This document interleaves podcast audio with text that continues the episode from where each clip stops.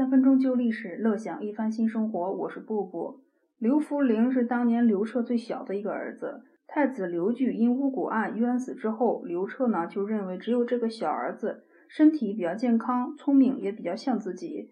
武帝刘彻死之前啊，画了一幅图，图上有周公姬旦，不是吃的鸡蛋，鸡蛋呢是周武王姬发的弟弟。图上呢，姬旦抱着周成王接受百官的朝贺。这个意思就很清楚了，就是霍光，你得做周公了，来辅佐小皇帝刘弗陵。刘彻还很残酷的把刘弗陵的妈妈也带走陪葬了，他要防止子幼母壮，以免除母亲干涉儿子皇帝的职业发展。霍光接下了这个重任，也不负众望。霍光呢，他有做周公的能力，跟霍光一起被命为辅政大臣的还有上官桀，以及从关外捉回来的金弥迪，还有那个掌管财政的桑弘羊。霍光弄权的手腕也是比较厉害的。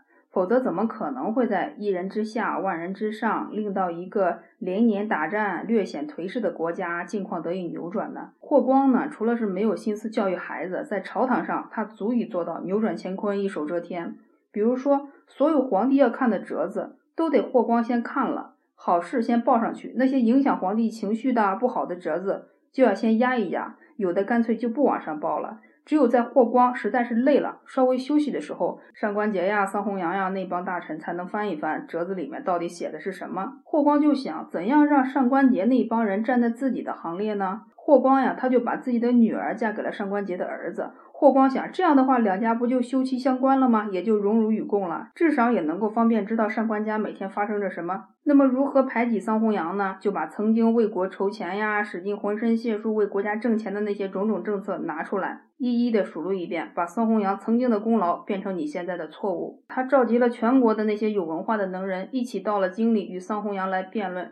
让天下所有人都知道，你桑弘羊得为你盘剥百姓承担这个责任。霍光怎么对待金弥迪呢？金弥迪他是同父亲一起从匈奴那边投降过来、被捉过来的小王子。霍光对待他就是拉拢了，金弥迪也不辜负霍光的拉拢。只要霍光看谁不顺眼，金弥迪就去揭发一下，只要对国家没有大的伤害就没有问题。平时呢，金弥迪也不参与重大的要事。对霍光来讲啊，其实最幸运的是刘弗陵特别的信任他。而那些拿不到大权的就会心慌慌，上官桀啊、桑弘羊啊，以及刘弗陵的哥哥们啊，就想把霍光扳倒。在霍光休息洗澡的时候呢，偷偷的把折子给皇帝递了过去。折子上面说呀，霍光一手遮天，霍光正在调动兵马，要逼皇帝退位。霍光知道这件事情之后呀，特别的不爽，干脆就不去上朝了，把武帝刘彻留下来的那幅图呢挂在墙上。